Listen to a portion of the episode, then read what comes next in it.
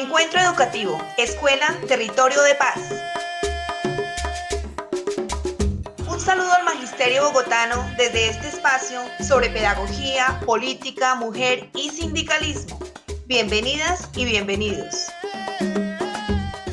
Un cordial saludo a todos nuestros oyentes.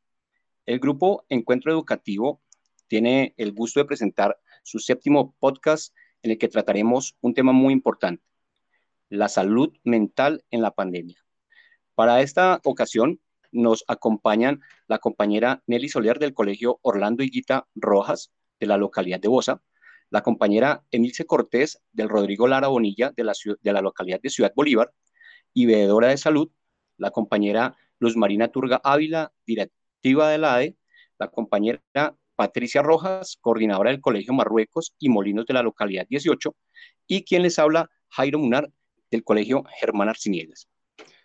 Para entrar de una vez en nuestro tema, la primera pregunta que les vamos a realizar a nuestras compañeras, a nuestros invitados, es ¿qué es la salud mental y por qué es importante hablar de este tema? Con ustedes, la primera respuesta la va a dar la compañera Nelly Soler. Sí, gracias Jairo por esta invitación. Cordial saludo a todos. Bueno, cuando hablamos de salud emocional, y para referirnos a un concepto más exacto respecto a este tema, retomo lo que dice la Organización Mundial de la Salud. Esta la define como el estado de bienestar que le permite a las personas ser conscientes de sus autocapacidades llevando a cabo trabajos productivos. Cuando hablamos de este tema es primordial hacer referencia a que la salud emocional es esa parte importante de la salud general. Las personas que son emocionalmente saludables tienen el control de sus pensamientos, sentimientos y comportamientos y son capaces de hacer frente a los desafíos de la vida. Eso sí, manteniendo los problemas en perspectiva y recuperándose de los contratiempos que se llegaran a presentar.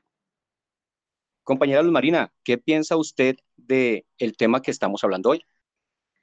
Muy buenos días, Jairo. Eh, muchas gracias por eh, los oyentes que nos están escuchando. Salud mental lo asociamos con felicidad, realización personal, satisfacción de lo que se produce día a día, amor por la labor que se desarrolla, sentirse muy estimulado, estimulada y comprometido con lo que se hace, ganas de vivir, de crear, de descubrir, una alta autoestima y unos deseos de seguir adelante en todo lo que se está proponiendo la persona en el momento en que desarrolla su actividad. Patricia Rojas, ¿te gustaría ampliar un poco más el tema? Gracias, Jairo. Cuando hablamos de salud mental, definitivamente estamos hablando de ese completo bienestar físico, mental, social, personal.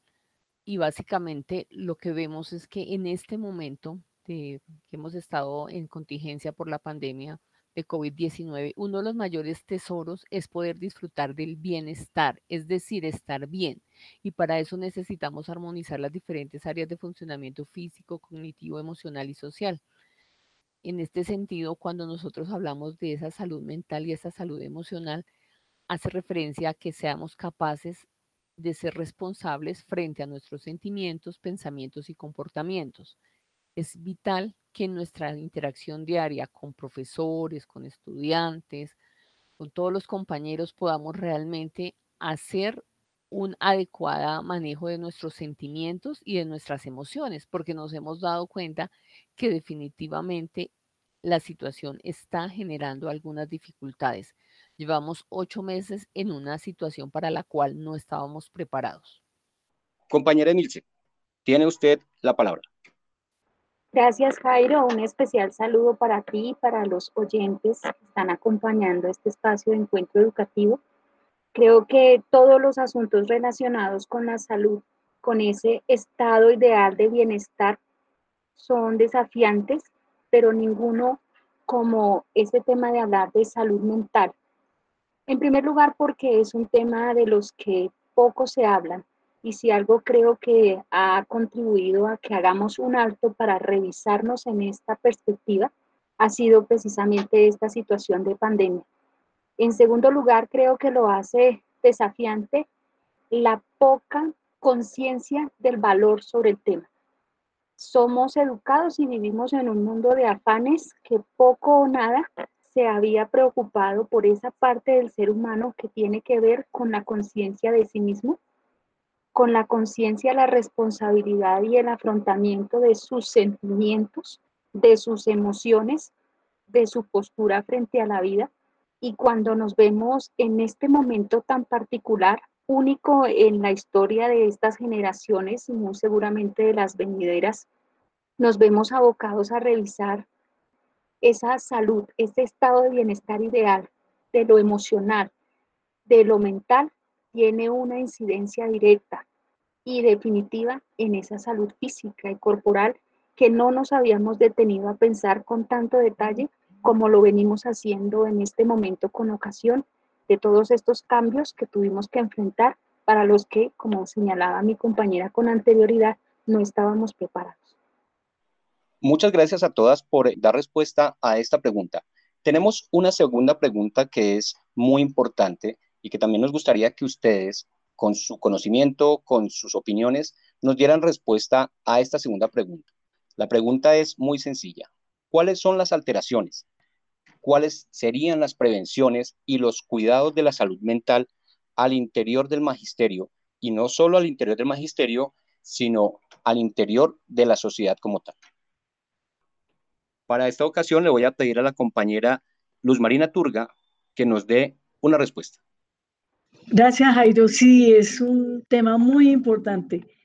Fortalecer la solidaridad humana social entre compañeros el respeto mutuo, el respeto por la profesión, una valoración positiva y un reconocimiento a la labor de los docentes por parte de directivos docentes, de la Secretaría de Educación, del Gobierno Nacional, que haya visibilización del trabajo invisible que se realiza a diario y que no se reconoce.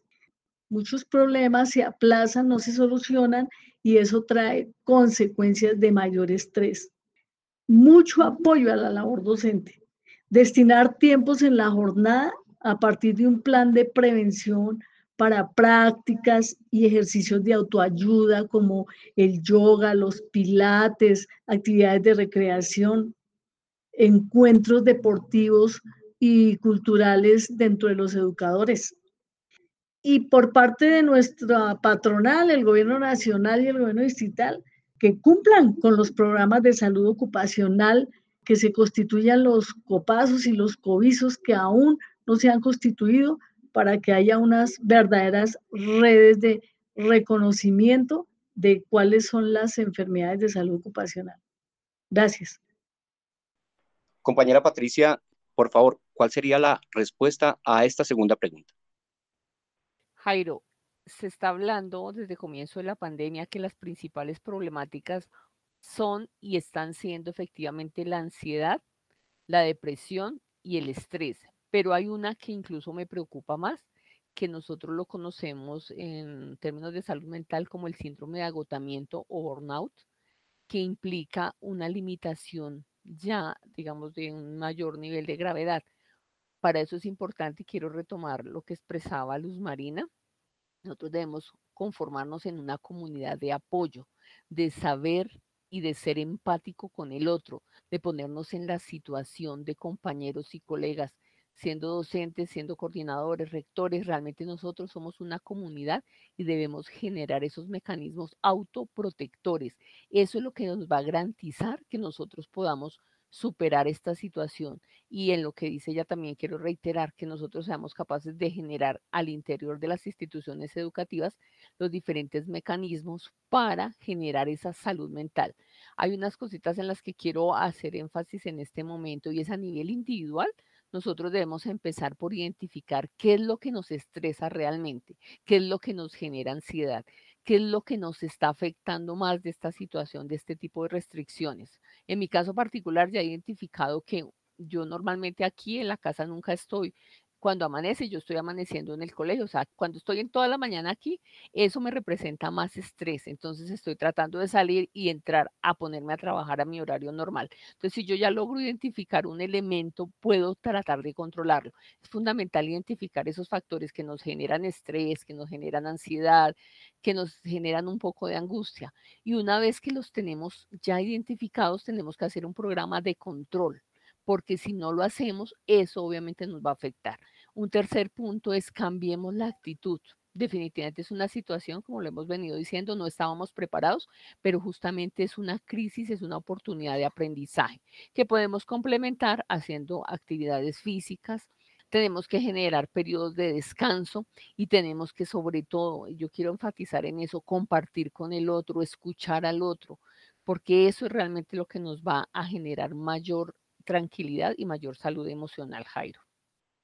Compañera Nelly, ¿cuál sería la respuesta a esta pregunta? Bueno, gracias. A nivel mundial y en la historia más reciente no había existido una amenaza de tan enorme magnitud comparado con lo que estamos viviendo actualmente con esta pandemia del COVID-19.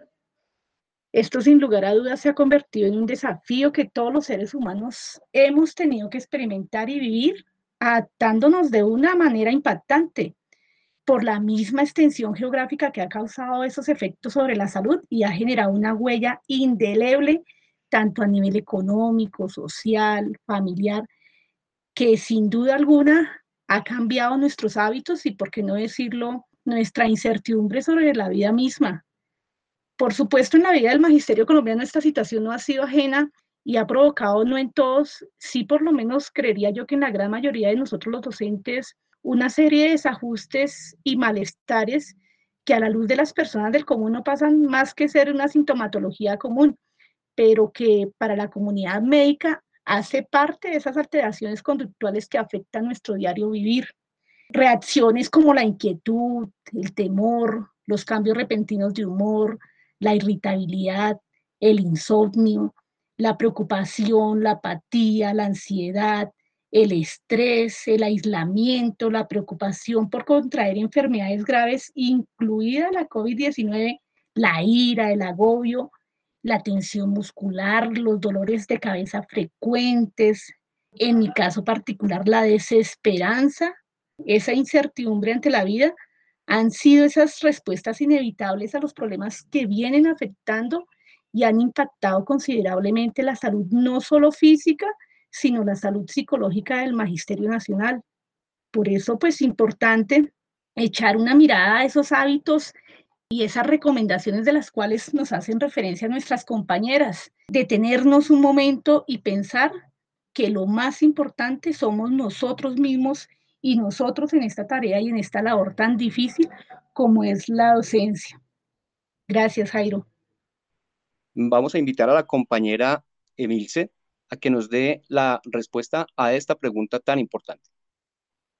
Gracias, Jairo. Pues indiscutiblemente recoger esas tres líneas que nos aportaba la compañera Nelly a propósito de la ansiedad, la depresión y el estrés, y desde luego, pues esta tendencia importante a visibilizar el agotamiento que ya tiene pues técnicamente una condición a propósito del síndrome de burnout es importante pues también destacar que hay un proceso psicológico biológico de todas las emociones y de todos los pensamientos. La necesidad de hacer conciencia de sí. Y quiero citar a mi compañero Alex Rubio a propósito de su experiencia de llevarnos a hacer conciencia de cómo pensamos, cómo vivimos, cómo respiramos. Ese espacio tan devaluado en la vida de muchos de los docentes hoy recobra importancia hacia la prevención.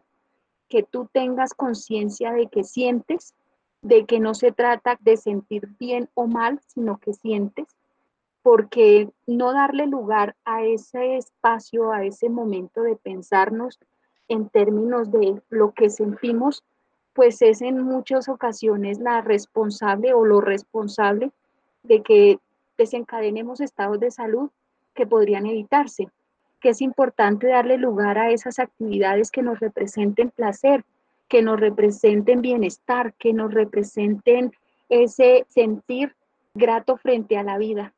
y pues en esas individualidades reconocernos, que es importante señalar, hacer conciencia, registrar qué hábitos tenemos respecto a la alimentación y al sueño y hacernos cargo. Este momento de pandemia nos está invitando a revisar esas formas en las que cuidamos de la salud, practicar ejercicios de relajación que no es otra cosa que darnos la oportunidad de pensarnos cómo respiramos, cómo funciona nuestro cuerpo. Es importante también tomar distancia de la sobreinformación respecto a las situaciones pandémicas que no van a cambiar porque nosotros mantengamos una cercanía o porque nos tomemos el permiso de mantener la distancia. Es importante informarnos de manera puntual, pero también de manera oficial. No vamos a dejar de sentirnos tristes. La situación no va a ser mejor o peor porque nosotros no nos involucremos en esas corrientes y en estas cadenas que sobreestiman la fatalidad. ¿Por qué no en ese caso gobernar y darnos la oportunidad de ver lo bueno en medio de lo adverso? Y ahí termino, compañero Jairo, para hacer una invitación especial al docente que nos está escuchando en este momento, a que dentro de todas las seguramente muy importantes prioridades que tiene para su vida, coloque su estado de bienestar, su vida, su ser, su hacer y su tener. Muchas gracias. Después de la participación de las compañeras, es muy claro tener en cuenta que la salud mental es un tema que nos atañe a todos, no solamente a la comunidad educativa, sino a todos como sociedad. La salud mental es una condición tan diferente como personas hay en el mundo. Entonces, es importante que recordemos estas opiniones, estas respuestas que nos han dado las compañeras, las invitadas a este programa de hoy, y tengamos en cuenta que es necesario revisar las rutinas que realizamos, identificar cuáles son esos elementos que nos generan estados de estrés, también es necesario que por parte de nosotros mismos atendamos las recomendaciones médicas, generemos unos horarios en los que cumplamos con nuestras labores de manera muy puntual, establezcamos unas pausas activas, dejemos un momento el trabajo y le demos un momento a la tranquilidad, un momento al compartir con nosotros agradecerles invitarlos a que escuchen este podcast y todos los anteriores que se han grabado con el equipo Encuentro Educativo. Me despido muy cordialmente, le doy un merecido agradecimiento a las compañeras que nos acompañaron en esta edición, a la compañera Nelly Soler, a la compañera Emilce Cortés, a la compañera Luz Marina Turga, a la compañera Patricia Rojas. Se despide de ustedes quien les habla, Jairo Munar. Muchas gracias. Escríbanos al correo encuentroeducativo.gmail.com. Cuéntenos sus opiniones sobre el tema del día y de aquellos que a ustedes más les interesaría escuchar, porque aquí ustedes tienen la palabra. Y recuerden, cuidémonos y quedémonos en casa. Hasta pronto.